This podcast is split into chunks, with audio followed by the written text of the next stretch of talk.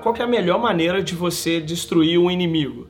A melhor maneira de você destruir o inimigo não é você tirar o poder que ele tem, é você cegá-lo para tudo que ele tem. Então veja bem, a cegueira espiritual está destruindo você. Você não sabe o que você tem em Cristo. Você está cego. Quando você está cego espiritualmente, você não consegue entender aquilo que você já possui. E aí o que acontece é que você fica tentando conquistar algo que você já tem, porque você está cego.